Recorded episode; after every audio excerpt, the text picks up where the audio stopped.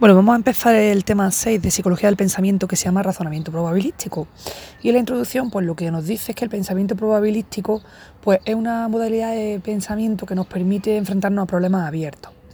Problemas abiertos donde tenemos una información que es incompleta y que se modifica temporalmente. Y el pensamiento probabilístico pues, nos va a permitir adaptarnos de manera eficaz a la incertidumbre y a la variabilidad ambiental. Y lo que vamos a hacer es emitir juicios de probabilidad.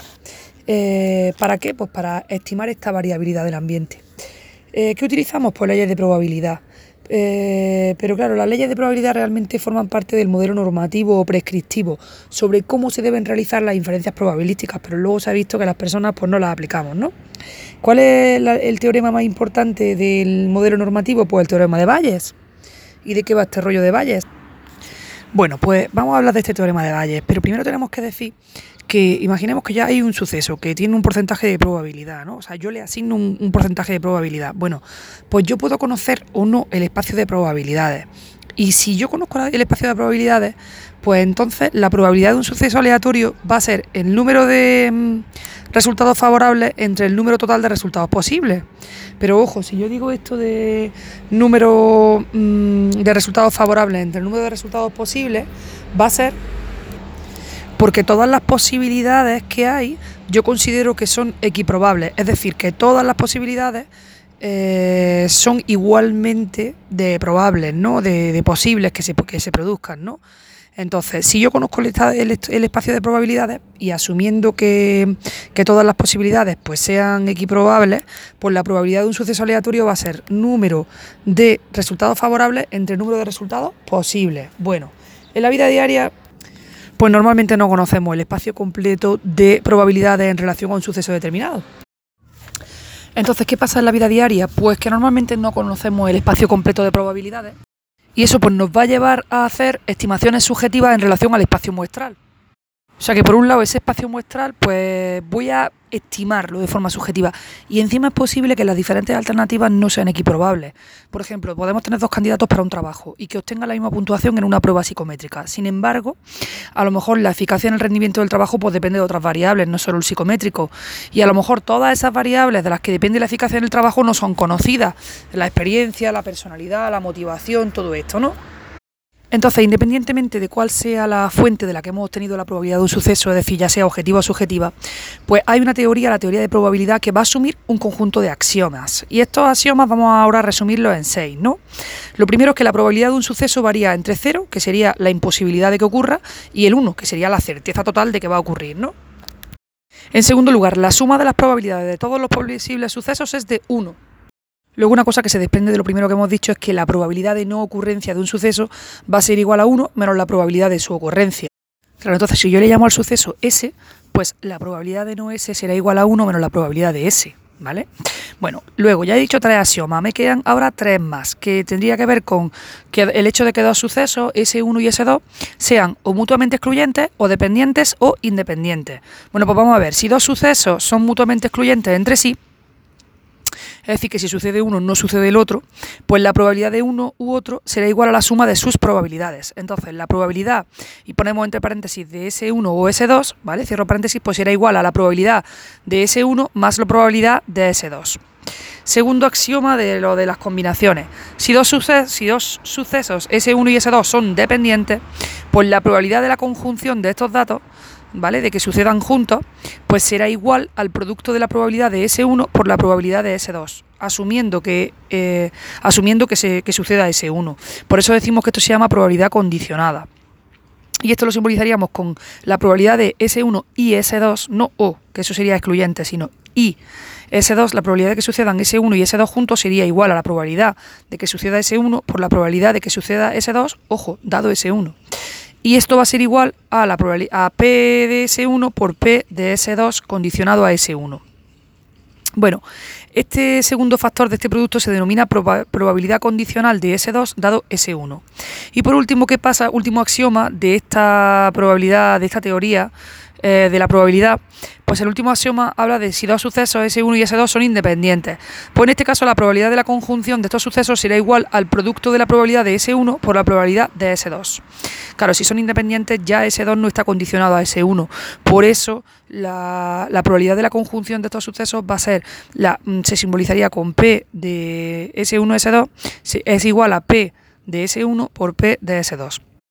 Bueno, vamos a un ejemplo en el que, por ejemplo, podríamos ver cuál es la probabilidad de que un paciente que yo coja al azar en una muestra y que haya, sometido, haya sido sometido a un tratamiento y esté curado, pues cuál es la, la probabilidad la, y la posibilidad o la probabilidad de que este paciente hubiera, que ya está curado, hubiera sido diagnosticado previamente de trastorno depresivo y no de ansiedad o de fobia. Bueno, pues Tomás Valles mm, añadió a los axiomas que hemos dicho antes de, la probabilidad de un suceso, que varía entre 0 y 1, que la suma de las probabilidades es igual a 1, todo el tema que hemos dicho de los sucesos mutuamente excluyentes, dependientes, independientes. Bueno, pues Tomás Valles añadió a estos axiomas una fórmula que se conoce como el teorema de Bayes, que nos va a permitir calcular la probabilidad, la probabilidad condicional inversa, que también se denomina probabilidad posterior a posteriori. ¿Por qué se llama probabilidad a posteriori? Pues porque el cálculo de la probabilidad no es directo, porque nosotros ya sabemos que, que, lo, que la persona está curada, o sea que ya tenemos el dato de que se ha curado. Lo que vamos a ver es de estas tres alternativas, ¿vale? ¿Qué, qué probabilidad hay que estando curado él hubiera sido diagnosticado o de depresión o de ansiedad o de fobia? Que en este caso queremos saber eh, qué probabilidad hay de que se hubiera diagnosticado que tenía eh, trastorno depresivo. Entonces, eh, este teorema de Bayes pues, constituye la ley fundamental en la que se basa este tipo de inferencia probabilística. tanto cuando la información procede de datos muestrales como cuando procede de estimaciones subjetivas de probabilidades, es decir, cuando procede de datos de muestrales reales, porque yo he hecho un estudio, por ejemplo, sobre la incidencia de la depresión, bla, bla, bla, y tengo datos muestrales, o bien cuando son estimaciones subjetivas de las probabilidades, ¿no? Entonces, la probabilidad condicional o a posteriori se va a obtener de dos cosas. Por un lado, de la probabilidad inicial o a priori del suceso y por otro lado, de la diagnosticidad del dato. Entonces, ¿qué es esto de probabilidad inicial o a priori del suceso? Pues, ¿cuál es la probabilidad que tiene una persona de tener depresión, de tener fobia o de tener ansiedad? Pues esto sería la probabilidad a priori, ¿vale? Y lo segundo sería de la diagnosticidad del dato, es decir, en qué medida se asocian ambos, es decir, estar enfermo o no estar enfermo. Entonces, ¿qué pasa? Pues que aquí, por ejemplo, tenemos un cuadro y entonces mm, habla, es un cuadro de probabilidades conjuntas entre el tipo de trastorno y la curación. Entonces, eh, en la primera columna yo tengo la probabilidad del trastorno, que sería P, ¿no? Perdón, que sería H. Entonces sería la probabilidad del ese trastorno P de H, ¿no? La probabilidad de H. Pues en el caso de la depresión es un 0,30, de la fobia es un 0,20 y de la ansiedad un 0,50. Es decir, que en la sociedad la probabilidad de que un individuo tenga depresión es de un 0,30. ¿Vale? Luego, esa sería la primera columna. En la segunda columna tendría la probabilidad de curación o no curación una vez que tú ya tuvieras esa enfermedad. Pues sería en el caso de la depresión del 0,50, en el caso de las fobias del 0,70 y en el caso de la ansiedad del 0,40. Estoy diciendo probabilidad de curación. Entonces, claro, si la, probabilidad de no curación, que estaría en la fila de abajo, pues sería lo que queda hasta el 100. Es decir, si en la depresión la probabilidad de curación es 0,50, pues la de no curación es de 0,50. Si en la fobia la, la probabilidad de curación es de 0,70, pues la de no curación es de 0,30, ¿no? Y así. Y luego en la tercera columna de este cuadro de probabilidades conjuntas entre tipo de trastorno y curación, pues voy a tener eh, la, probabilidad conjunta, que sería, según lo que hemos dicho antes de los axiomas de la teoría de la probabilidad, pues eh, sería la conjunción de estos sucesos sería igual al producto, ¿vale? A la multiplicación de la probabilidad de ocurrencia de, por ejemplo, en el caso de la depresión, pues si la probabilidad del trastorno es del 0,30, pues eh, la probabilidad del trastorno por la probabilidad de curación. Entonces, la probabilidad de que se den conjuntas, es decir, de que eh, tú tengas el trastorno y además te cures, sería el 0,30 por 0,50, que me da igual a 0,15. Entonces, hemos dicho antes que la probabilidad de un suceso es siempre el cociente entre los casos favorables a la hipótesis eh, y los casos posibles. Es decir, que en este ejemplo que hemos puesto dividiríamos todos los pacientes curados de depresión, ¿vale? Eh, por, lo dividiríamos entre la suma de todas las probabilidades de haber sido curado de cualquier trastorno.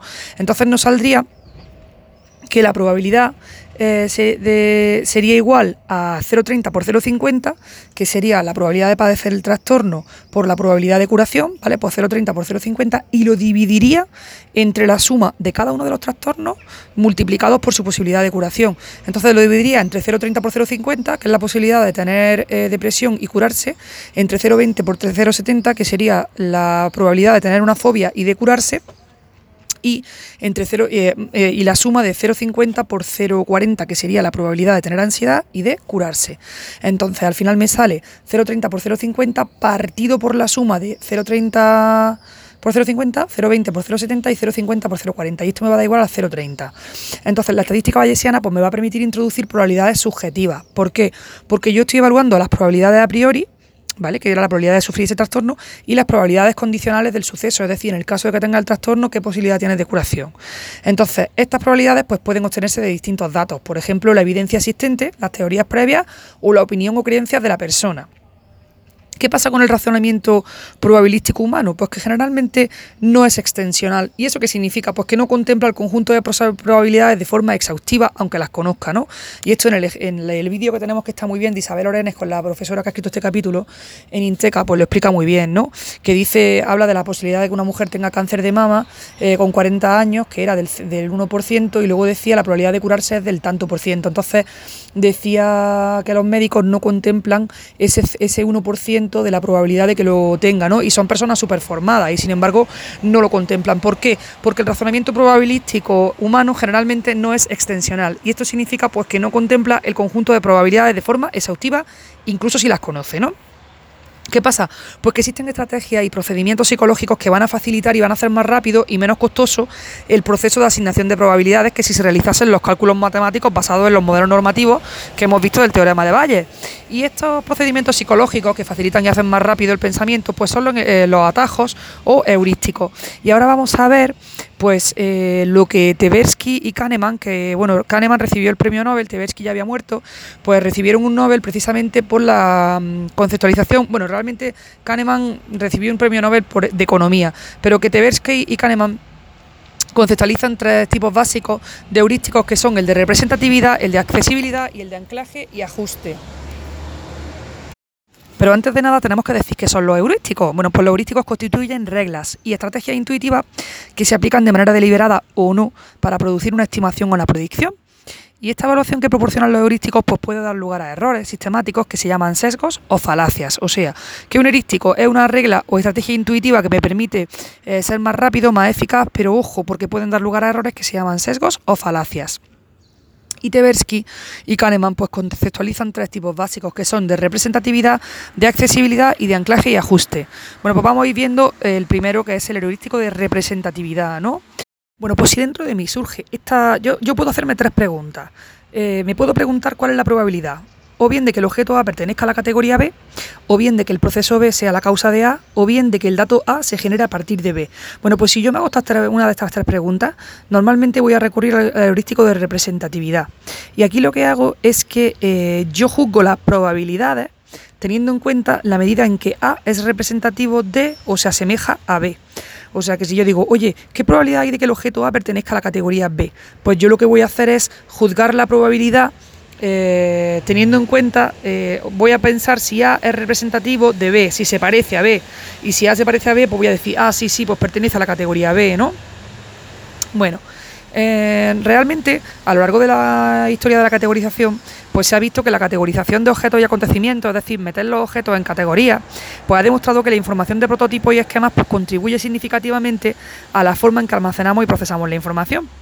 ¿Por qué? Pues porque esto resulta natural y económico, porque desde el punto de vista mm, cognitivo, em, pensar si un, si un objeto o un acontecimiento es representativo de una categoría o de un esquema de referencia, pues me va a permitir em, me va a permitir ahorrar tiempo ¿no? y espacio de almacenamiento. Entonces, eh, pues es, es, económico juzgar la probabilidad de que un acontecimiento pues pertenezca a una categoría.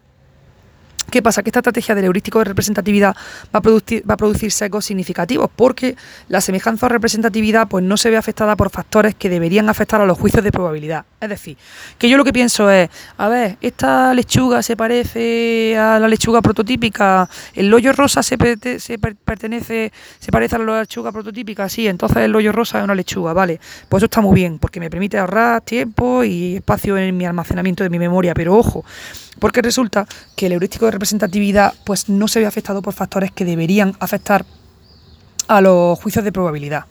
Entonces, ahora lo que vamos a ver es eh, pues, qué factores afectan a estos juicios de probabilidad. Y vamos a ver la insensibilidad a las probabilidades a priori, es decir, que no tengo en cuenta el porcentaje a priori eh, del reparto que existe, ¿no? Es decir, la probabilidad de que un objeto sea una lechuga. Y luego, en segundo lugar, nos podría ocurrir la insensibilidad a la capacidad predictiva del dato. En tercer lugar, podríamos tener concepciones estadísticas inexactas y por último, podríamos tener lo que se llama la falacia de la conjunción. Entonces vamos a ir viendo cada uno de, estas, de, estos, de estos factores que afectan a los juicios de probabilidad, pero que no los tenemos en cuenta y por eso la cagamos, ¿no? Bueno, entonces, ¿qué es la insensibilidad a las probabilidades a priori? Pues que no tenemos en cuenta el porcentaje a priori eh, de, la posibilidad de la existencia de algo. Por ejemplo, en el ejemplo que hemos dicho antes de, la depresión, pues hemos dicho, oye, ¿qué probabilidad hay de que yo coja un paciente escogido al, azar de una muestra que se ha curado y que haya sido diagnosticado previamente de un trastorno depresivo? Y no de ansiedad y de fobia. Pues claro, yo si me dicen que la probabilidad de curación de la depresión es del 50%, pues yo digo, ah, pues un 50%. Pues no, está mal, porque claro, estás viendo la probabilidad de curación, pero no estás teniendo en cuenta la probabilidad de que una persona sufra depresión, que es del 0,30. Entonces, lo que pasa aquí es lo mismo, que dice que yo, eh, claro, yo cojo y evalúo la probabilidad en función del grado en que una descripción es representativa de un estereotipo. Pues oye, si este hoyo rosa se parece a una lechuga, pero no atendo a las probabilidades a priori de que pertenezca a esa categoría en concreto. Es decir, qué porcentaje de verduras son lechugas. Bueno, este ejemplo de la lechuga me lo he inventado yo, espero que esté bien. La cuestión es la siguiente, cuando hemos dicho que en el heurístico de representatividad yo tengo pues varias maneras en las que eh, puedo cometer sesgos, puedo equivocarme, mm, o varias causas por las que yo puedo equivocarme cuando utilizo el heurístico de representatividad. Y en el caso de la insensibilidad a las, a las, probabilidades a priori, lo que pasa es que yo no tengo en cuenta el reparto a priori de eh, una determinada categoría. Es decir, que yo, eh, por ejemplo, tú me hablas, me dices, me dice, mira, en un estudio hay 5 hombres y 995 mujeres. Y ahora te digo, voy a describirte a Joe. Joe tiene 23 años, está acabando el grado de ingeniería. Los sábados noche le gusta salir con sus amigos, escuchar música y beber cerveza. ¿Qué es más probable? ¿Que yo sea una mujer o yo sea un, un, hombre? Claro, es gracioso porque Joe puede ser Josephine o puede ser Joseph, claro. Entonces, oye, ¿yo qué? ¿Un, un hombre o una mujer? La, descripción que me han dado pero el heurístico de representatividad coincide más con la descripción de un hombre. En plan, grado de ingeniería, porque hay un porcentaje mayor de hombres que estudian ingeniería, porque dice, le gusta salir con sus amigos, escuchar música, beber cerveza. Hombre, verás, yo soy mujer y a mí me encanta la cerveza, pero la cuestión es que es cierto que esa definición corresponde más con la, lo que nosotros representamos como un hombre. Eh, y entonces nosotros decimos, ah, pues claro, pues Joe es un hombre. Pero es que si atendemos a la ratio del estudio, decía, ¿cuántos hombres y mujeres participan en el estudio? Tenemos 5 hombres y, oh my god, 995 mujeres.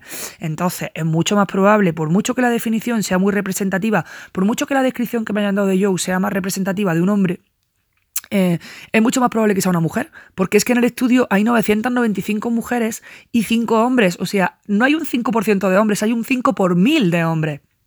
Entonces, la probabilidad es mucha más alta que sea mujer. Sin embargo, por el heurístico de representatividad, yo digo que es un hombre. Pues eso sería que yo soy insensible a las probabilidades a priori, porque no estoy teniendo en cuenta el reparto a priori de hombres y mujeres que hay en el estudio. Por eso decimos que cuando cometemos, cuando cometemos sesgos debido al heurístico de representatividad por insensibilidad a las, a las probabilidades a priori, lo que estamos haciendo es no atendemos a las probabilidades a priori de pertenecer a la categoría o lo que es lo mismo, violamos drásticamente el teorema de Valle.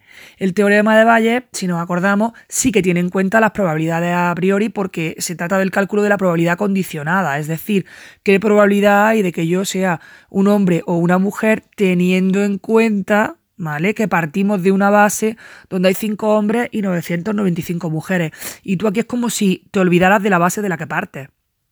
Bueno, ¿por qué se sucede esta insensibilidad a las probabilidades a priori? Pues porque hay un desajuste entre la forma en la que representamos las personas la información y el formato de representación cognitiva natural de esta información que entiendo que sería la que contempla la aplicación de las normas de inferencia bayesiana. Vaya, básicamente que las personas somos humanas y cuando representamos lo hacemos a través del heurístico y eh, esto produce un desajuste con lo que sería la aplicación de las normas de inferencia bayesiana, que eso sí que sería el planteamiento metodológico adecuado, pero las personas no tenemos de serie el teorema de Bayes, obviamente, y por eso ahí pues la cagamos. ¿Quién dice esto? Pues esto lo dicen Gigerenzer y Hofrage, y, ellos se, basaban, se basaron en la teoría de la evolución. Y esto no sé a qué viene, pero esto es pregunta de examen, que dice que para los humanos es más fácil procesar en frecuencias que en porcentajes. Es decir, que para mí es más fácil procesar que me diga que 5 de cada 100 personas en este estudio son hombres. Bueno, en este estudio que hemos dicho antes en realidad es 5 de cada 1000, pero bueno, para mí es más fácil que me digas que 5 de cada 100 son hombres que que me digas que el 5% son hombres. O sea, que nos cuesta más eh, eh, procesar los porcentajes que la frecuencia. Bueno, pues ya hemos visto la primera causa por la que podemos cometer sesgo en el heurístico de representatividad, que era la insensibilidad a las probabilidades a priori. Y ahora vamos a ver la segunda causa, que es la insensibilidad a la capacidad predictiva del dato. ¿Esto qué es? Pues bueno, si a mí eh, hay que, para hablar de la capacidad predictiva de un dato, tenemos que hablar de cómo las personas hacemos predicciones a partir de un dato que nos dan, obviamente, capacidad predictiva del dato. Bueno, imagínate que me, me describe a una persona, me dices, pues mira, es inteligente, es trabajador. Pues yo puedo hacer dos tipos de preguntas sobre esta persona. Yo puedo, eh, bueno, yo puedo, tú me puedes hacer, tú me, das, la descripción de esta persona y eh, tú me puedes hacer preguntas para que yo emita dos tipos de juicios. Tú me puedes invitar a hacer una evaluación del dato, es decir, que tú me dices qué impresión te produce en relación a la habilidad académica. O sea, me has descrito a una persona como inteligente y trabajadora. Pues si tú me preguntas impresión que te produce en relación a la habilidad académica, eh, pues eso sería evaluación del dato. Que yo te diga a ti, ah, pues yo creo que es buen estudiante, ah, pues yo creo que es una persona exitosa en los estudios. Eso sería evaluación del dato. Pero eh, podría hacerme otra pregunta, que sería, oye, ¿qué calificación media crees que va a obtener? Pues eso sería una predicción. Entonces, las preguntas que se pueden hacer sobre un determinado dato pueden ser preguntas de evaluación y preguntas de predicción.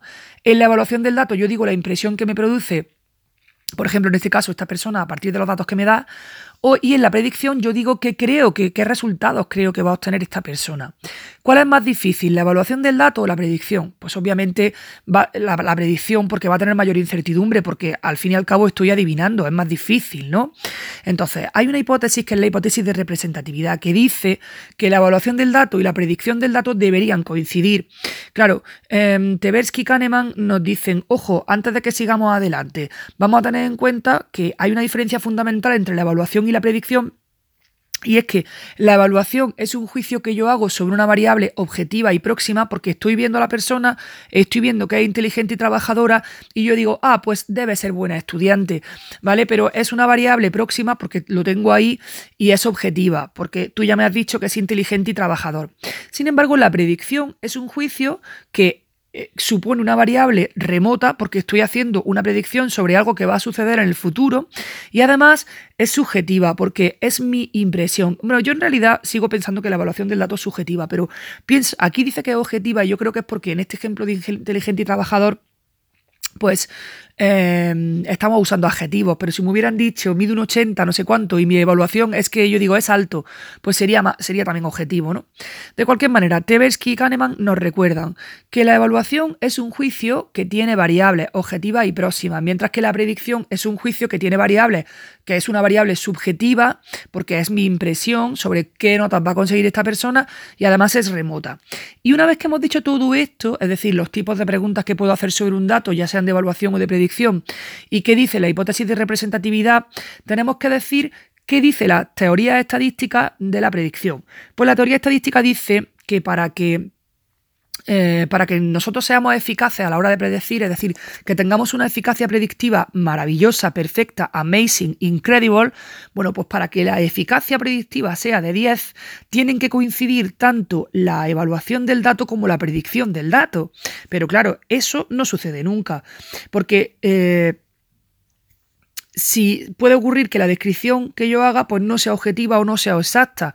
O por ejemplo, puede ser que la descripción que hagamos en esa evaluación del dato sea objetiva, pero que aparezcan nuevos datos. Entonces, al final resulta que eh, es muy difícil que se dé una equivalencia perfecta entre la evaluación del dato y la predicción del dato. Y al final aquí lo que dice es que los sujetos, pues parece que ignoramos, las personas ignoramos la probabilidad del dato eh, dada hipótesis alternativa, es decir, que no tenemos en cuenta eh, pues esas hipótesis que pueden aparecer eh, aparte. Y entonces, si predecimos con datos inexactos, porque tenemos una descripción imprecisa, pues se van a dar juicios como la ilusión de. Y aquí el ejemplo que da de ilusión de validez es, por ejemplo, que el estudio este que hicieron Tversky y Kahneman con estudiantes pues eh, se hizo eso. A un grupo le hicieron preguntas de evaluación y a otro preguntas de predicción y debían coincidir según la teoría esta de de mm, Tversky y Kahneman, bueno, según la teoría no, según la hipótesis de representatividad y las teorías estadísticas de predicción, ¿no? Tenían que equivaler, tenía que haber equivalencia entre las predicciones y las evaluaciones. Pero eh, cuando hacemos esto, dejamos de lado todo lo que son las hipótesis alternativas que también podrían eh, influir en los resultados. Entonces, eh, por ejemplo, en este caso, pues no se tuvieron en cuenta factores que podían afectar al peso de las evidencias de las pruebas. Por ejemplo, si los estudiantes tenían problemas familiares, si se ponían enfermos, si habían sufrido un desengaño amoroso y por eso tenían eh, peores resultados académicos. Son variables que afectan al rendimiento y que no se tenían en cuenta. Entonces, cuando tú no tienes en cuenta hipótesis alternativas, puedes cometer el sesgo de ilusión de validez. Aquí, por ejemplo, también nos dice que eh, esto no ocurre a las personas porque pensamos que hay una correlación perfecta entre el dato y la hipótesis, ¿vale? O sea, entre el dato y la predicción, que es lo que estamos diciendo en esta pregunta. Por ejemplo, yo veo que está nublado, pues el dato es que está nublado cojo el paraguas porque creo que va a llover. Pues la hipótesis es como va a llover, cojo el paraguas, ¿no? Entonces, bueno, mi hipótesis es que va a llover. Entonces, ¿qué sería insensibilidad a la capacidad predictiva del dato? Pues que yo asumo una relación dato-hipótesis eh, casi como causal, es decir, que yo digo, sí, sí, es que está nublado, es que va a llover. Y no contemplo hipótesis alternativas, como es que esté nublado y sin embargo no llueva. Pues esto sería eh, una ilusión de validez. Eh, sería un ejemplo de cómo se produce la ilusión de validez, porque yo creo de verdad que hay una correlación perfecta entre eh, la evaluación del dato y la hipótesis, es decir, entre la evaluación del dato y la predicción, y soy insensible al hecho de que eh, puede haber hipótesis alternativas. Pues ya hemos visto dos maneras en las que se produce, o dos causas por las que se produce el sesgo de representatividad. Uno es la insensibilidad a las probabilidades a priori y otro es la insensibilidad a la capacidad predictiva del dato. Y ahora la tercera sería las concepciones estadísticas inexactas. Bueno, para entender esto, primero tenemos que entender un poquito de estadística, pero la estadística, gracias a Dios, dentro de las matemáticas, de las cosas más asumibles. Entonces, hay un concepto muy importante para comprender esto, que es la regresión estadística. ¿Eso qué es la regresión estadística o la regresión a la media? Pues esto es la tendencia de una medición extrema a situarse más próxima a la media en una segunda medición. ¿Eso qué significa? Pues, por ejemplo, que si yo eh, calculo las notas medias de mi alumno y eh, los que sacan nueve y pico sacan nueve y pico, los que sacan cinco sacan cinco, ¿vale? Que están, uno está en el extremo del sobresaliente y otro está en el extremo del aprobado, la próxima medición que yo haga de sus resultados es bastante probable que los de nueve y pico bajen un poquito y que los de cinco y pico suban un poquito, porque están regresando hacia la media. Por eso se dice regresión a la media, porque los datos es como que están en los extremos, pero a base de sucesivas mediciones se van acercando a la media. Y eso es lo que dice la teoría de regresión estadística. Entonces, ¿qué pasa? Pues que la regresión a mí me sirve para predecir una medida basándome en datos que yo ya conozco. Porque si yo conozco estos datos iniciales de los que sacaron sobresaliente y los que sacaron aprobado, yo puedo predecir la medida siguiente. Puedo predecir que los de sobresaliente van a bajar un poquito, los de aprobado van a subir un poquito. ¿Vale? Entonces conozco X y predigo Y.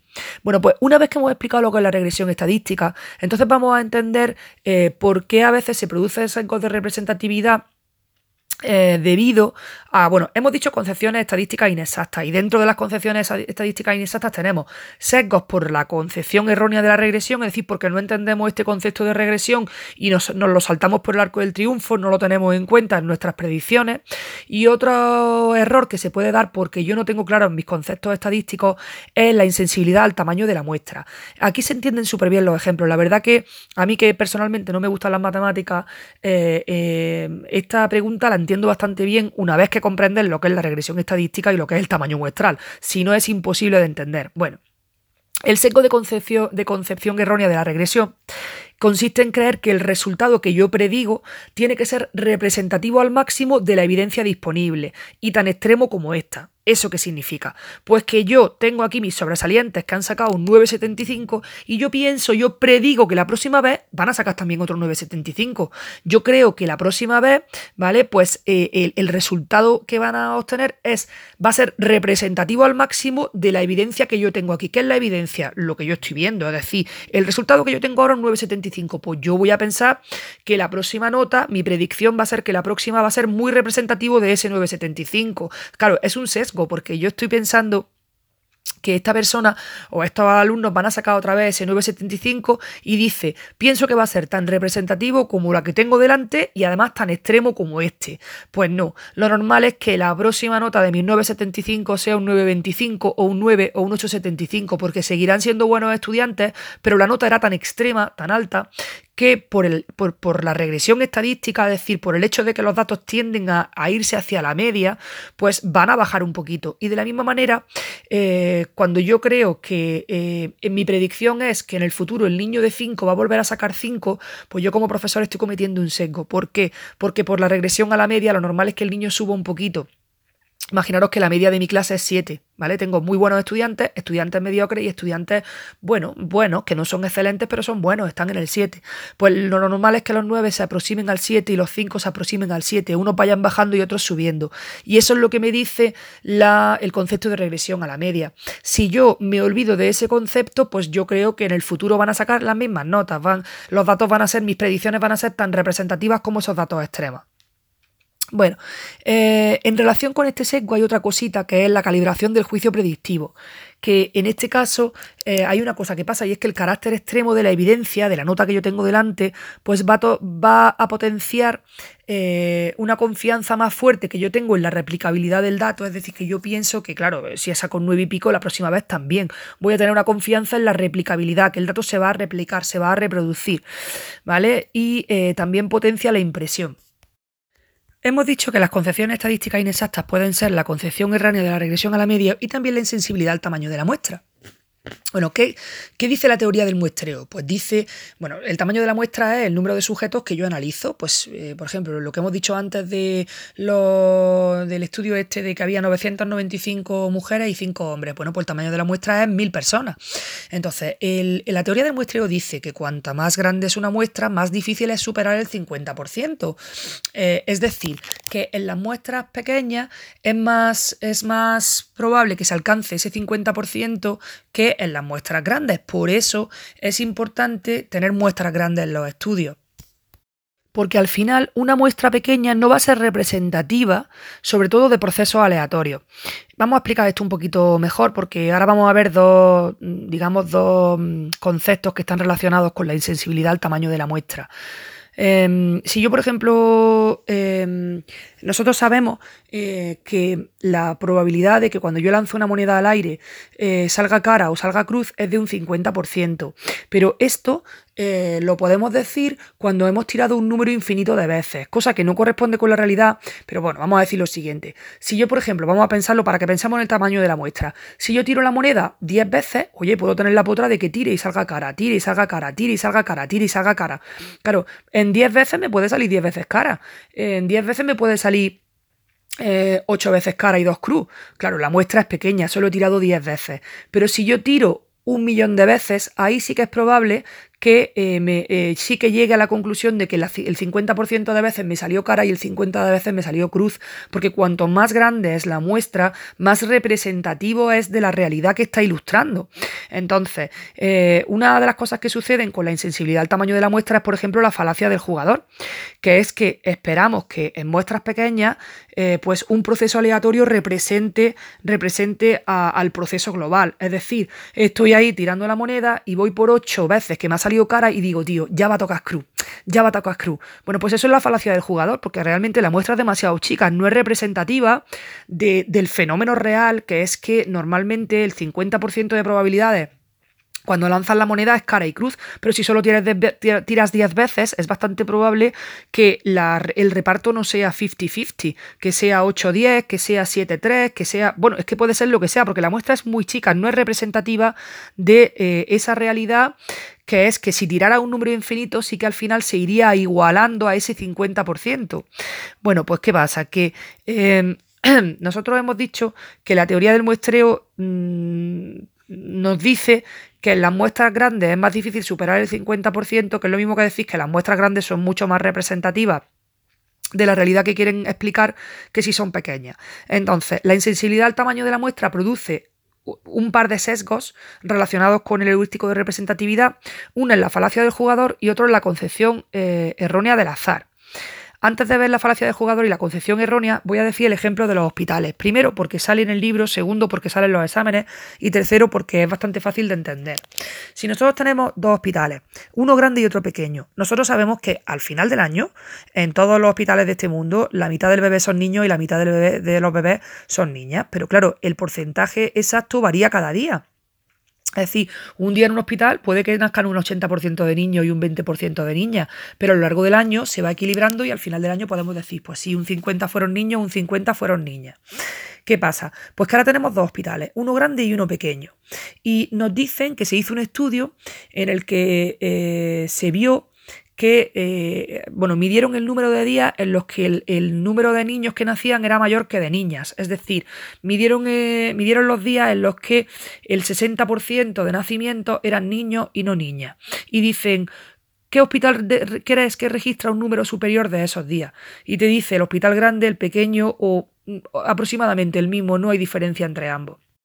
Bueno, pues si pensamos en el ejemplo que hemos dicho del lanzamiento de la moneda, en un lanzamiento de la moneda de 10 veces te puedes encontrar que 8 son cara y 2 son cruz, pero en un lanzamiento de la moneda de un millón de veces es mucho más probable que te encuentres 50% cara, 50% cruz. Cuanto más grande es la muestra, más realista, más representativo va a ser eh, los resultados de la realidad, ¿no? Entonces, si ahora pensamos en los hospitales, ¿cuál, refleja, cuál va a reflejar mejor la realidad de que el 50% de niños y de niñas, eh, o sea, eh, a, lo largo del año un 50 son niños y un 50 son niñas? Pues va a ser el hospital grande, porque cuanto más nacimientos registras, más te vas a acercar a, ese, a ese resultado, mm, digamos, final o representativo de la realidad.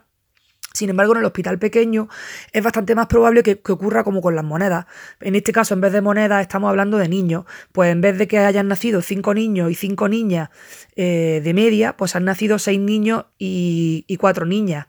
No quiero decir que no es al año, sino que el porcentaje, la desviación era mayor en la muestra más pequeña. Por eso en los estudios y en las investigaciones necesitamos que nuestra muestra sea suficientemente grande para que sea representativa. Bueno, pues eh, los secos que se producen con respecto a la insensibilidad del tamaño de la muestra serían la falacia del jugador y la concepción errónea del azar. En la falacia del jugador, ya lo hemos explicado, es que esperamos que muestras pequeñas de procesos aleatorios representen al proceso y esto no es cierto. Por ejemplo, estás con la ruleta y sale el rojo y sale el rojo y sale el rojo y ya dices, tío, va a salir el negro. Pues no, porque esa muestra no es representativa, puede, salir, puede seguir saliendo el rojo. Hombre, si, si jugaras durante 12 horas, a lo mejor sí que dices, ah, ya toca el negro, pero si juegas en 10 jugadas, pues no, porque la muestra es demasiado pequeña. Y la otra eh, sería la concepción errónea del azar, que esto, por la ley de los números pequeños, pues podemos atribuir excesiva fiabilidad a resultados con muestras pequeñas. Y entonces yo sobreestimo la replicabilidad, es decir, es un poco decir lo mismo, que vuelvo a pensar que con una muestra pequeña yo puedo replicar eso, decir, ah, sí, si ha sucedido en esta muestra mini mini, va a suceder en una muestra maxi maxi. No, perdona, no, eso la ley de los números pequeños te dice que no, que tú no puedes tener esa eh, fiabilidad, los resultados no son tan fiables en muestras pequeñas y por lo tanto estás sobreestimando la capacidad de eh, extrapolar esto, ¿no? Bueno, y ya por último tenemos dentro de los sesgos asociados al heurístico de representatividad, tenemos la falacia de la conjunción. En la falacia de la conjunción tenemos también que introducir eh, un principio que es el principio de extensión, para después comprender cuál es la explicación de esta falacia. Bueno, ¿qué es el principio de extensión? Esto es una ley, esto es una ley de la teoría de probabilidades, de hecho es la ley más simple y más fundamental de la teoría de probabilidades. El principio de extensión es super teletabi. Lo que dice es que un conjunto no puede ser más probable que cada uno de sus constituyentes. Mira, cuando nosotros vimos en el tema 3, la inducción categórica, estuvimos viendo los conceptos complejos y dijimos, por ejemplo, que sofá-cama no puede ser más típico que sofá por un lado y cama por otro. ¿Por qué? Porque si tú lo piensas, una cama es un concepto muy típico, un sofá es un concepto muy típico y la intersección de cama y sofá en, en sofá-cama no puede ser más típico que cada una de sus partes.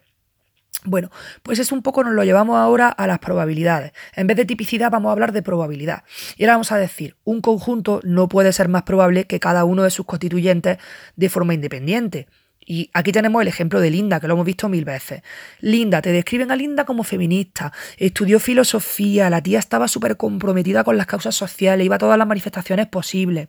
Te describen a, a Linda y luego te dan una serie de opciones eh, que tú tienes que puntuar del 1 al 8. En plan, 1 significa que es lo más probable y 8 lo menos, ¿no? Entonces te dan una serie de afirmaciones. Pues Linda es maestra de una escuela, Linda trabaja en una librería, Linda es feminista, esa sería la opción C. Linda es asistente social, Linda es miembro de la Liga de Mujeres Votantes, Linda es cajera de banco, Linda es agente de seguros, Linda es cajera de banco y feminista. Y aquí es donde está eh, el, pollo, el pollo del arroz. Resulta que en todas las definiciones que he dado, la gente lo que más puntúa es Linda es feminista y lo que menos puntúa es Linda es cajera de banco. Pero curiosamente, la gente le da una, una puntuación superior a la última afirmación. Linda es cajera en un banco y feminista. Y le dan una puntuación superior a Linda es cajera de banco y a Linda es feminista. Entonces, claro, ¿cómo te comes tú eso? Te están diciendo que la conjunción es más probable que sus elementos independientes. Es decir, que es más probable que sea cajera de banco y feminista que que sea cajera de banco o que que sea feminista. Pues eso es una violación del principio de extensión porque un conjunto no puede ser más probable que cada uno de sus constituyentes, ¿vale? La probabilidad de A o la probabilidad de B siempre va a ser mayor que la probabilidad de A y B juntas. ¿Y esto por qué es? Porque si lo pensamos, eh, si yo digo Linda es cajera de banco y feminista, cajera de banco y feminista está incluido en cajera de banco o está incluido en feminista, es decir, una feminista un tipo de feminista sería la feminista cajera de banco. Entonces, ¿cómo va a ser más probable? La conjunción que que, la generalización, o sea, bueno, la conjunción de cajera de banco y feminista, cuando yo, por ejemplo, dentro de feminista puedo tener incluido a feminista y cajera de banco. Entonces, aquí hay una violación de la regla de, de, conjunción, porque estoy haciendo una comparación directa entre los constituyentes y la conjunción. Desde el punto de vista extensional, cajera de banco incluye a cajera de banco feminista, o feminista incluye a feminista cajera de banco. Entonces, eh, esto sería la falacia de la conjunción, el pensar que la conjunción eh, es más probable que cada una de sus partes constituyentes de forma independiente. Eh, ojo, porque eh, incluso haciendo un intento deliberado de inducir a la reflexión de las personas, hasta a los expertos les cuesta eliminar este heurístico. O sea, que es que el heurístico, o sea, la falacia de la conjunción como sesgo que forma parte del heurístico de representatividad es súper frecuente y súper difícil de quitarlo, ¿no? Y, bueno, eh, Herwin y Gigerenzer hicieron una crítica y dijeron que la tarea de Linda, pues ellos dicen que en realidad no se está violando el principio de extensión del modelo normativo, eh, porque la palabra probable está mal usada. Esto es de las pajillas mentales que se hacen los, teóricos, que se critican unos a otros, y entonces, claro, ellos hacen la matización. No, mira, el problema no es la violación del principio de representatividad. Eh, la violación, el problema es que estás usando la palabra probable de una forma incorrecta, y entonces tú como que confundes a las personas que hacen el estudio, ¿no? Porque los sujetos comprenden que probable es posible o verosímil. Bueno, esto es una paranoia que te caga. Pero bueno, la verdad que la falacia de la conjunción es súper interesante. Ya hemos terminado entonces los sesgos asociados al heurístico de representatividad y antes de pasar al heurístico de accesibilidad vamos a hacer un resumen. Heurístico de representatividad supone que, em, que yo considere eh, que existe una probabilidad de que A pertenece a la categoría B o de que A está causado por B o de que A se genera a partir de B, que es lo mismo, ¿vale? Nosotros tenemos esta, este heurístico de representatividad está asociado a nuestra categorización de objetos y a cómo nosotros pues, funcionamos en base a prototipos y esquemas tenemos cuatro sesgos que se producen por el heurístico de representatividad. Uno es la insensibilidad a las probabilidades a priori, y ya dijimos que, ya dijimos que aquí el problema es que no atendemos a las probabilidades a priori porque violamos el principio, el teorema de Bayes, y Bayes está en su casa cortándose las venas diciendo, tío, es que yo hice este teorema para vosotros y vosotros lo saltáis continuamente, y esto le quita, le quita sentido a mi carrera profesional, ¿no? Entonces Bayes llora mucho por nuestra insensibilidad a las probabilidades a priori. Y aquí hemos dado el ejemplo de la descripción de Joe, que podía ser mujer u hombre, pero la descripción que nos dan de Joe es tan representativa de un hombre que decimos que es un hombre a pesar de que en el estudio solo hay 5 hombres y 995 mujeres.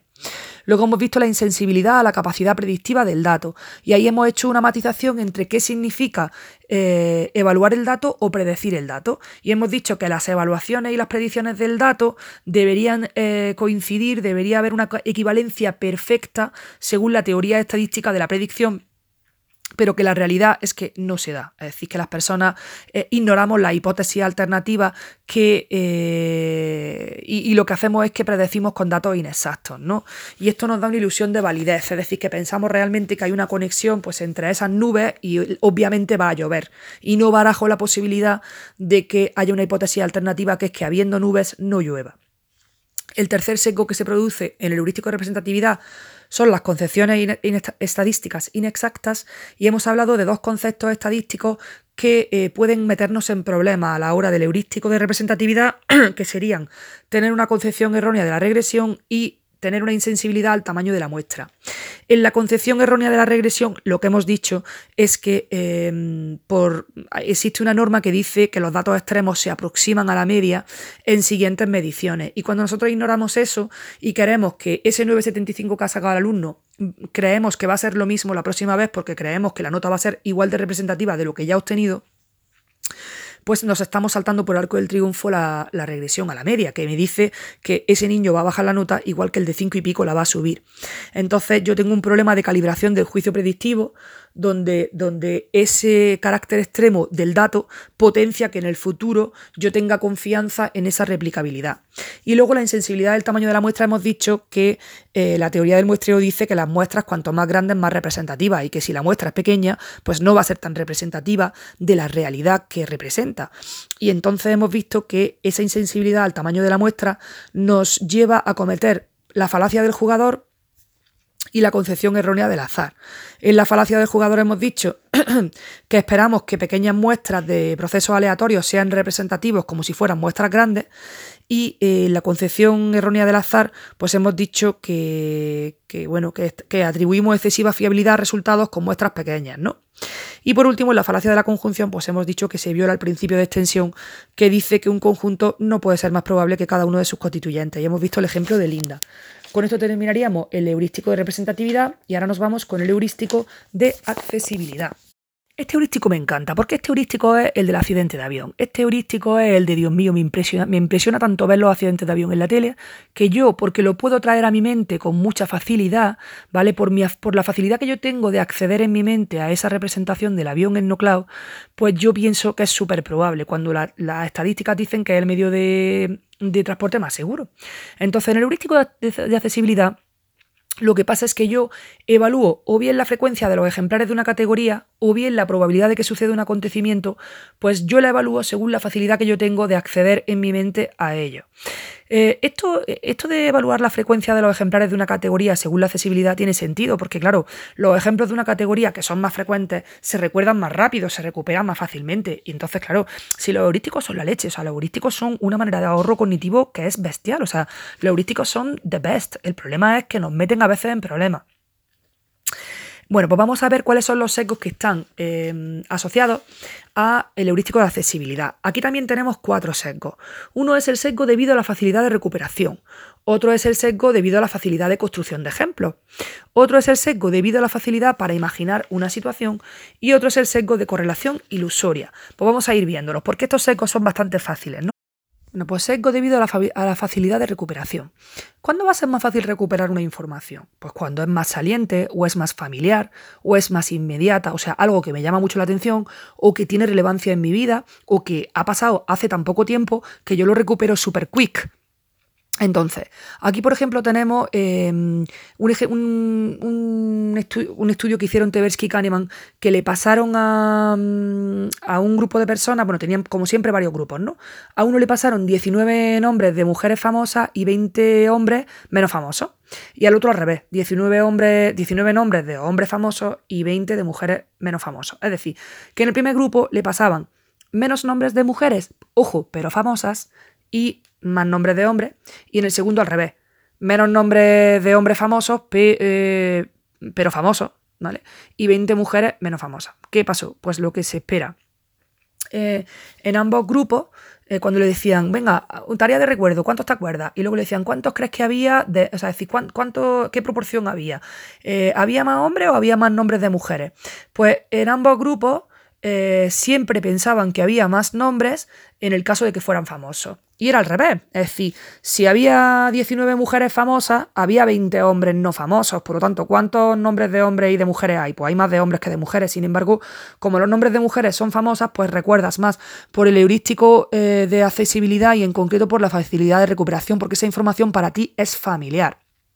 Entonces, Aquí, ¿qué pasaba? Pues eso, que, había una que había lista de desconocidos y de famosos, y que los famosos eran menores en número y sin embargo la persona creía que había más. ¿Por qué? Pues por eso, por la familiaridad y la facilidad de recuperación.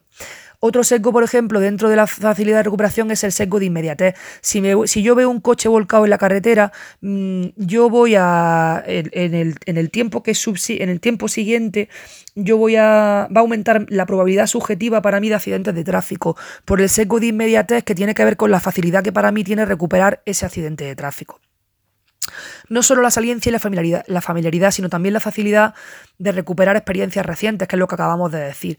¿Y esto por qué sucede? Pues porque las emociones inmediatas las percibimos como más intensas, más sensitivas, más informativas, atendemos más a los detalles. Entonces, claro, son más intensas porque eh, las emociones que se recuerdan, digamos, con más distancia en el tiempo, pierden intensidad normalmente, ¿no? Em, y entonces, bueno, pues esa, esa, esa experiencia reciente hace que para mí sea mucho más accesible recuperar la información asociada a esta experiencia. Pues ya hemos visto el sesgo debido a la facilidad de recuperación. Luego tenemos el sesgo debido a la facilidad de construcción de ejemplos. Aquí Tversky y Kahneman hicieron un experimento muy chulo en el que cogieron a, sujetos y le dijeron, oye mira, eh, te voy a hacer una pregunta. La letra L o la letra T, bueno, vamos a decir por ejemplo la letra T. Oye, la letra T aparece con mayor probabilidad en primera posición en una palabra o en tercera posición. Y los sujetos tenían que estimar pues cuándo era más probable que apareciera en primera posición o en tercera posición. Como te esperarás, la mayoría de personas eh, decía que era más probable que estuviera en primera posición. ¿Esto por qué? Pues porque es mucho más fácil imaginar ejemplos de palabras que empiezan por T, como teacher, como tea, como take, que palabras que empiece, que tengan la T en tercera posición. Sin embargo, las palabras que tienen T en tercera posición son más frecuentes. Lo que pasa es que, es que no, no, tenemos accesibilidad a ellas. O sea, si yo empiezo, eso es una paranoia, empezar a pensar qué palabras tienen T en tercera posición. Vamos, se me va la olla.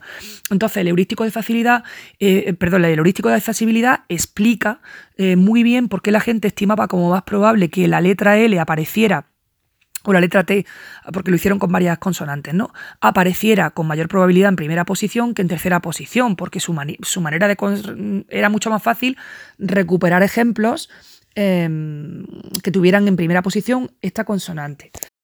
Bueno, como en esta asignatura no podemos tener gente que se quede contenta con un trabajo, pues tiene que salir otra gente diciendo, vamos a rizar el rizo. Entonces, Wanke, Schwartz y Bless, pues replican el experimento de las consonantes, pero añaden una cosa, y es que ellos dicen, mira, vamos a ver, vamos a manipular el valor informativo de la experiencia subjetiva de accesibilidad. Es decir, vamos a intentar ver hasta qué punto, o sea, una persona normalmente recupera mejor las palabras que empiezan por T o por L, es decir, que tienen esa consonante en primera posición, las recupera mejor precisamente porque son más accesibles. Pero vamos a meter una, vamos a meter una matización, y es que vamos a ver cómo influye la experiencia de recuperación, es decir, si nosotros convencemos a los sujetos de que va a ser más fácil hacerlo o que va a ser más difícil hacerlo, Vamos a ver cómo influye eso en su estimación eh, sobre la experiencia subjetiva de accesibilidad. Es decir, una vez que lo hagan, vamos a, ver qué dicen sobre qué piensan acerca de la accesibilidad. Es decir, que ellos quieren que los sujetos piensen que, que, el hecho de que recuperen estas palabras que empiezan por T o que empiezan por L, ellos quieren que los sujetos piensen que la facilidad no depende de la accesibilidad, sino que depende de que le han puesto las cosas más fáciles o más difíciles. Y entonces hacen dos grupos, un grupo facilitación y un grupo inhibición. El grupo facilitación pues tiene que empezar, tiene que escribir 10 palabras que empiecen por T. Ya le han dado 10 palabras, ya le dicen, escribe tú 10 palabras más que empiecen por T. Y le dicen, te voy a dar un folio con la T impresa en color pálido. Y esto te va a ayudar un montón, tío. Qué suerte tienes. Perteneces al grupo de facilitación. Y el hecho de que yo te escriba la T, que sepas que va a hacer que sea más fácil que tú recuperes esos ejemplos. ¿Vale? Y al grupo de inhibición hacen lo contrario. Le dicen que tienen que escribir 10 palabras que comiencen por T, pero les dicen que eh, le han dado la T impresa y tío, perdóname, es que te, imprimió la T y eso va a dificultar tu tarea de recuerdo, de verdad que lo siento un montón, ¿eh? siento, siento el carácter inhibitorio de esta T, lo siento, de verdad, venga, escribe 10 palabras en el folio. Así que ya tenemos mm, dos grupos con, 10 con, con X sujetos en cada uno el grupo de facilitación está haciendo una fiesta porque le han escrito la T, tío, qué guay, va a ser más fácil. Y el grupo de inhibición está, jo, tío, de verdad. Y encima me escriben la T. Y esto va a hacer que recupere menos palabras. Me caché la más. Bueno, pues después de darle a cada uno su lista y decirle escribe las 10 palabras que empiecen por T, eh, les dicen que tienen que evaluar si les ha resultado fácil o difícil la tarea que le han puesto y también tienen que estimar, estimar la, la, frecuencia de palabras que empiezan por T con respecto a la frecuencia de palabras que tienen la T en la tercera posición. Obviamente todos los sujetos, independientemente de que estuvieran en el grupo facilitación o inhibición, todos dicen que, que resulta significativamente más difícil recordar palabras con la T en tercera posición. Pues eso como todo el mundo de esta vida, ¿no?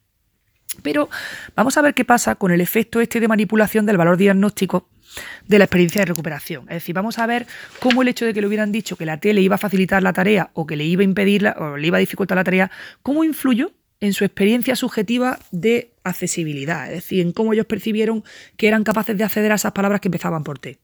Bueno, pues el grupo facilitación recordemos que le habían preguntado, aparte de escribir las 10 palabras con T, le habían pedido que dijeran, oye, ¿cuánto crees tú? ¿Cómo estimas? ¿Qué, frecuencia estimas que hay de palabras que empiezan por T eh, mayor que de palabras que empieza, que tienen la T en tercera posición o al revés?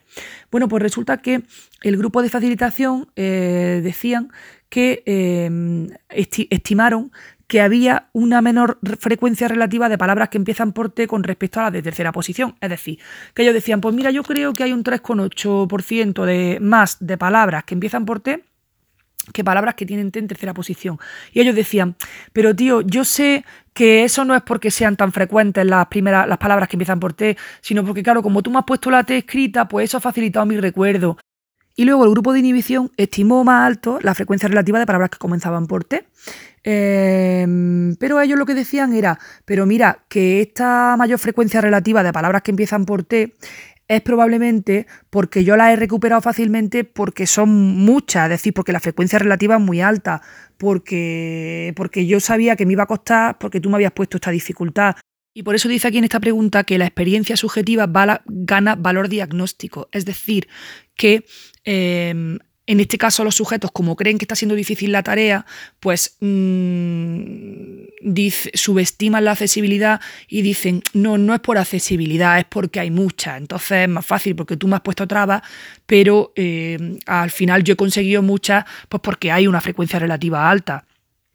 En fin, que al final los resultados lo que demuestran es eh, que, la, que la experiencia fenomenológica, es decir, la experiencia subjetiva que yo tengo de si es fácil o es difícil recuperar ejemplos, pues esa experiencia subjetiva de la facilidad de recuperar ejemplos va a determinar eh, al final mi estimación de frecuencia relativa de los juicios probabilísticos. Eh, en este caso del ejemplo de la T, lo que hacían era que los sujetos les invitaban a estimar o, vamos a ver, atribuir el hecho de que fuera fácil o difícil, que lo atribuyeran a un factor externo, que era poner la T, ¿no? Entonces, en este caso, los sujetos no pensaban que estaban recordando más o menos palabras que empezaban por T porque era fácil recordarlas, porque eran accesibles, sino pensaban que era por un factor externo. Entonces, eh, al final, si atribuimos la facilidad de recuperación a un factor externo y no al hecho de que nos resulta más fácil recordarla, pues vamos a estimar que son menos, frecuencias menos frecuentes porque sabemos que recordamos con mayor facilidad las palabras más frecuentes. Luego, antes de pasar al sesgo debido a la facilidad para imaginar situaciones, nos, advierten de que eh, no solo se trata de facilidad para la construcción de ejemplos, sino también eh, por la mayor accesibilidad que podamos tener a ciertos contextos. Entonces, lo que nos dice también este sesgo de construcción de ejemplos es que mm, los contextos que tienen palabras abstractas como amor, amistad, los recordamos de forma más fácil que los contextos que tienen palabras concretas como puerta o ventana. ¿Por qué? Porque si yo te digo amor, amistad, pues tú rápidamente recuerdas eh, historias vividas, historias que has leído y entonces, claro, tienes más accesibilidad porque rápidamente vas a imaginar, bueno, vas a imaginar, vas a recordar más bien porque son cosas que has vivido, vas a recordar cosas que, que a ti te han impactado, pues en el amor, en la amistad, entonces tenemos mayor accesibilidad a posibles contextos abstractos mejor que concretos. Eh, y bueno, pues también esta variable da lugar a sesgos en la estimación de la probabilidad subjetiva de que ocurran cosas. Tercer sesgo eh, que está asociado al heurístico de accesibilidad es el sesgo para, asociado a la facilidad para imaginar situaciones. Esto es súper fácil porque aquí lo que decimos es que la facilidad que yo tengo para imaginar eh, una situación, pues juega un papel muy importante a la hora de que yo evalúe la probabilidad de que esa situación se dé. Y aquí hicieron un experimento con unos sujetos a los que le dieron un texto donde a cada uno le daban un texto que describía una enfermedad. El primer texto era un texto donde se entendía mucho mejor la enfermedad, por ejemplo, se hablaba de fiebre, de vómitos, de no sé qué. Y en el segundo texto se hablaba de afectación del sistema nervioso, afectación de las vías neuroendocrinas de tal. Entonces, ¿qué pasa? Que el primero era mucho más fácil de imaginar que el segundo. Pues luego midieron la probabilidad con la que los sujetos estimaban que podían contraer esa enfermedad que le habían descrito. Y, olala, ¿quién decía que era más, eh, probable que se contrajera esta enfermedad? Pues el grupo que le habían dado un texto que era más fácil imaginarlo. Por lo tanto, aquí vemos el sesgo por la facilidad de imaginar situaciones. Luego tenemos el sesgo, bueno, yo también aquí veo el del avión, o sea, yo también veo el del avión, que yo, porque me imagino muy fácilmente un, accidente de avión por el impacto que me produce, pues yo creo que es más probable que ocurra cuando las estadísticas dicen que no. Bueno, el cuarto sesgo sería el sesgo debido a la, correlación ilusoria o también llamada ilusión de control. Y aquí lo que hacemos es que asociamos eventos y esta asociación se fortalece porque han ocurrido conjuntamente. Pues, por ejemplo, el chamán que baila y se pone a hacer y llueve y ya decimos, ah, si el chamán baila, entonces llueve. Y hacemos una correlación ilusoria, porque obviamente la lluvia no depende de que yo me ponga a bailar la sardana. Entonces, en este caso, este sesgo consiste en que yo sobreestimo la ocurrencia conjunta o correlacionada entre, entre dos elementos que son distintos. Y entonces yo Em, pues eso, pienso que, las frecuencias correlacionan, es decir, que, que, van juntos. Esta correlación ilusoria explica un montón de cosas que suceden en la vida, las supersticiones, las creencias mágicas, el efecto halo, los estereotipos sociales, eh, pues todo esto eh, está relacionado con la eh, correlación ilusoria. Por ejemplo, pues el futbolista que antes de tirar un penalti eh, hace un movimiento X porque cree que le da suerte, o por ejemplo, en el caso del efecto halo, pues cuando una persona, porque es guapa, vamos a asociarle a una serie de características eh, buenas como la bondad, como la honestidad, por ese efecto halo, pues todo esto es una correlación ilusoria, ¿no? También los estereotipos sociales, pues claro, eh, yo sobreestimo la probabilidad de ocurrencia de pertenecer, por ejemplo, a una minoría étnica y, eh, por ejemplo, robar. yo sobreestimo la probabilidad de que se den conjuntamente el hecho de ser de esta etnia eh, o de esta raza y, por ejemplo, cometer un delito. Entonces, esto, claro, esto ocurre, por ejemplo, mucho en Estados Unidos. Mira lo que está aliado ahora mismo. Y bueno, cuando sobreestimamos, hemos hablado de sobreestimar eh, pues la aparición conjunta de dos conceptos, por ejemplo, una, raza eh, o una etnia y robar. Pero cuando, estimamos sobre, cuando sobreestimamos la correlación entre conducta y sus consecuencias, se produce una cosa que se llama ilusión de control. ¿Y qué es la ilusión de control? Pues es la expectativa que yo tengo de probabilidad de éxito personal que es inadecuadamente elevada porque me flipo y digo, sí, sí, estoy controlando, estoy on fire, esto depende de mí. Pues la expectativa de probabilidad de éxito personal que, está, que es inadecuadamente elevada en relación con la probabilidad de objetivo. O sea, que a lo mejor yo tengo confianza en mí mismo, pero estoy sobreconfiándome, estoy sobreestimando eh, la posibilidad que tengo de éxito personal, que si la comparas con la probabilidad objetiva, pues yo estoy dimensionándola en exceso, ¿no? Inadecuadamente. Esta ilusión de control, ¿dónde la encontramos? Pues por ejemplo en los juegos de azar. Eh, en el cual podemos conseguir esa ilusión de control si introducimos factores pues, que supuestamente están relacionados con la habilidad y con la destreza del jugador. Em, ejemplos de factores que yo puedo introducir que están relacionados con la habilidad y la destreza, pues por ejemplo eh, la competitividad, la posibilidad de elegir, la familiaridad con estímulos y respuestas o la implicación pasiva o activa del sujeto en la situación.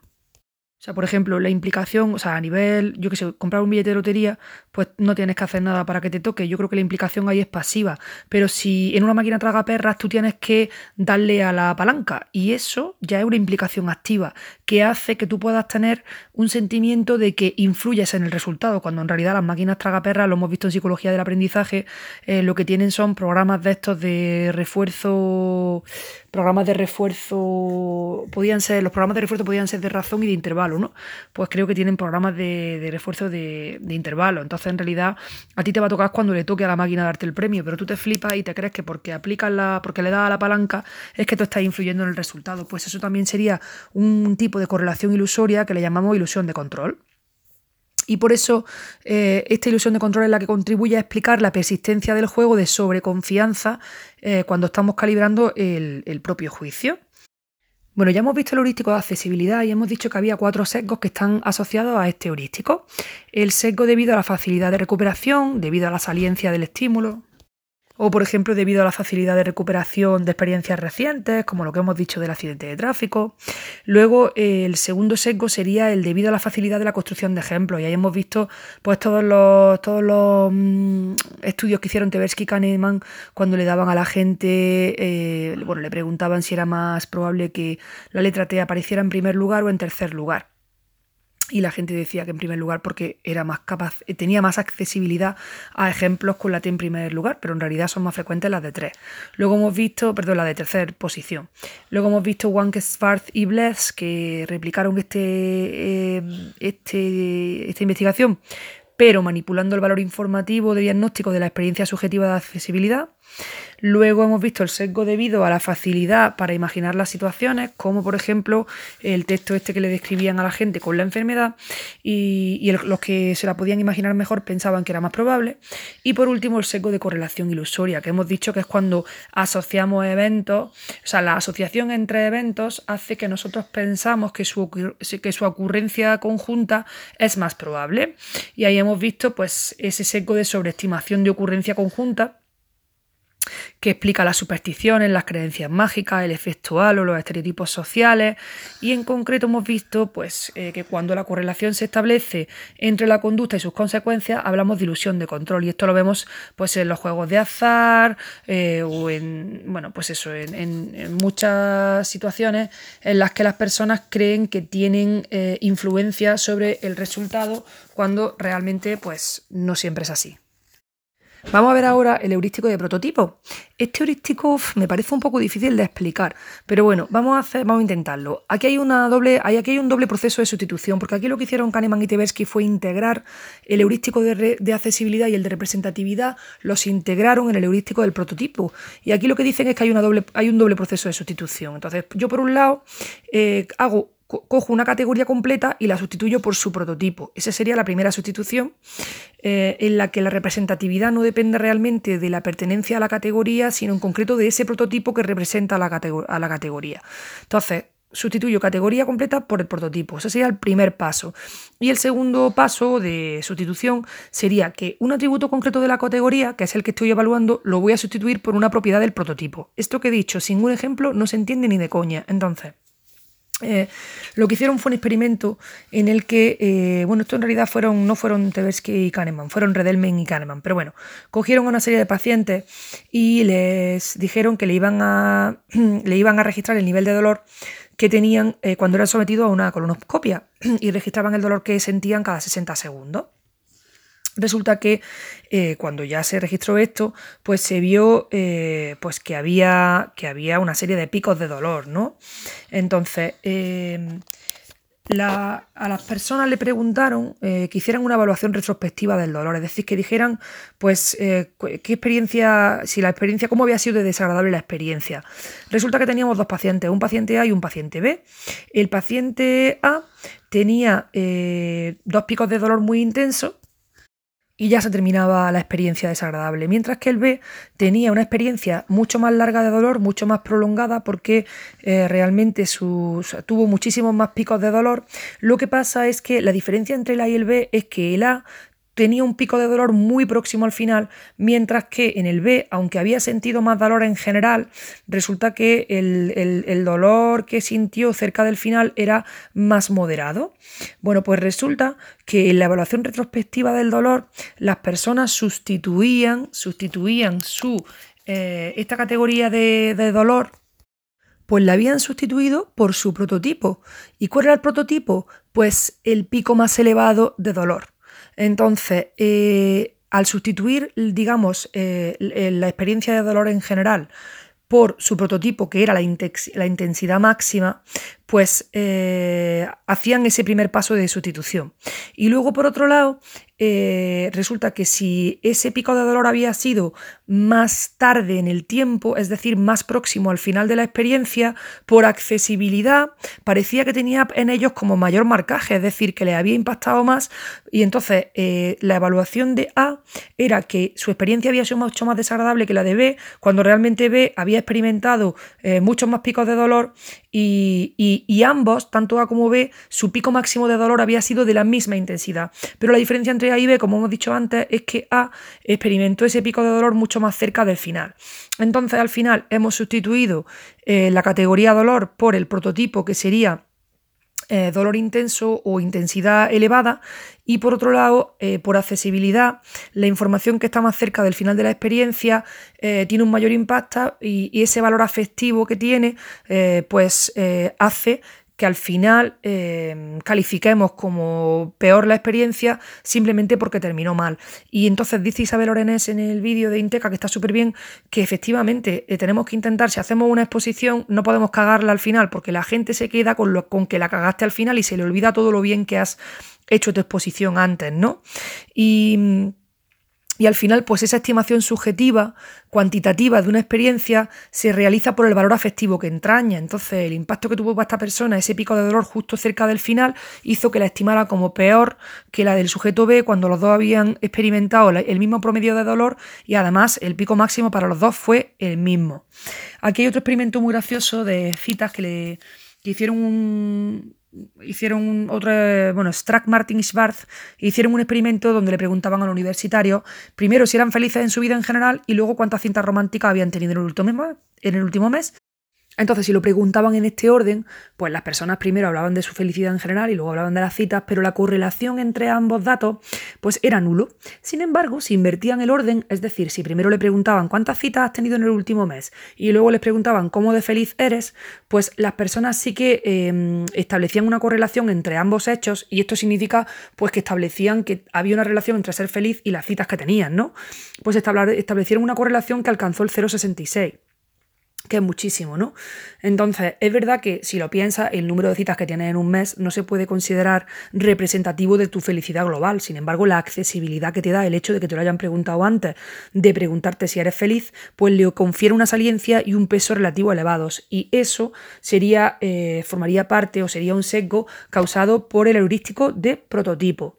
Bueno, pues ya más o menos hemos eh, terminado de hablar de este heurístico, por lo menos de lo que se puede entender, y vamos a hablar del último heurístico, que es el de anclaje y ajuste, que este es el, que tenemos en todas las ofertas de precio anterior, 500 eh, euros, llévatelo ahora por 250, porque en el heurístico de anclaje lo que estamos haciendo es crear un ancla, un punto de partida que te va a servir de referencia para procesar la información. De manera que tú al final eh, vas, a, vas, a, hacer estimaciones que son sesgadas porque las vas a hacer en base a ese valor inicial que te han dado.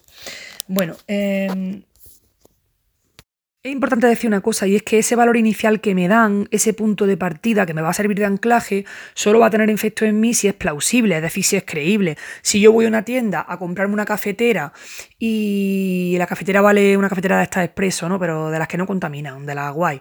Y voy a comprar una cafetera y la cafetera pone antes 200 euros, ahora 150 euros. Pues eso es plausible, porque una cafetera de esas expreso, rollo cafetería para tu casa, vale eso. Pero si pone antes 5.000 euros, ahora 150, pues a mí ese anclaje no me sirve. No me sirve ese punto de partida porque no es plausible, porque yo no me lo creo.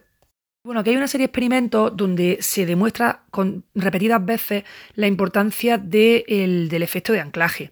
Por ejemplo, cogieron unos estudiantes y le dijeron, venga, eh, en 5 segundos me tienes que decir el resultado de 8 por 7, por 6, por 5, por 4, por 3, por 2 y por 1. Y luego al otro grupo le dijeron, resultado de 1 por 2, por 3, por 4, por 5, por 6, por 7 y por 8. Pues solo el hecho de que al primer grupo la multiplicación se la empezaron por 8 y al segundo grupo la multiplicación se la empezaron por 1, siendo la misma multiplicación porque el orden de los factores no altera el producto, resulta que la primera el primer grupo hizo una media, vamos, que dijeron más o menos que el resultado era 2.250 y el segundo que era 512. Ninguno de los resultados está bien, pero el resultado del grupo que le dieron un valor de anclaje más alto, porque la multiplicación empezaba por el 8, pues consiguió, o sea, dio un dato final mucho más grande que el otro.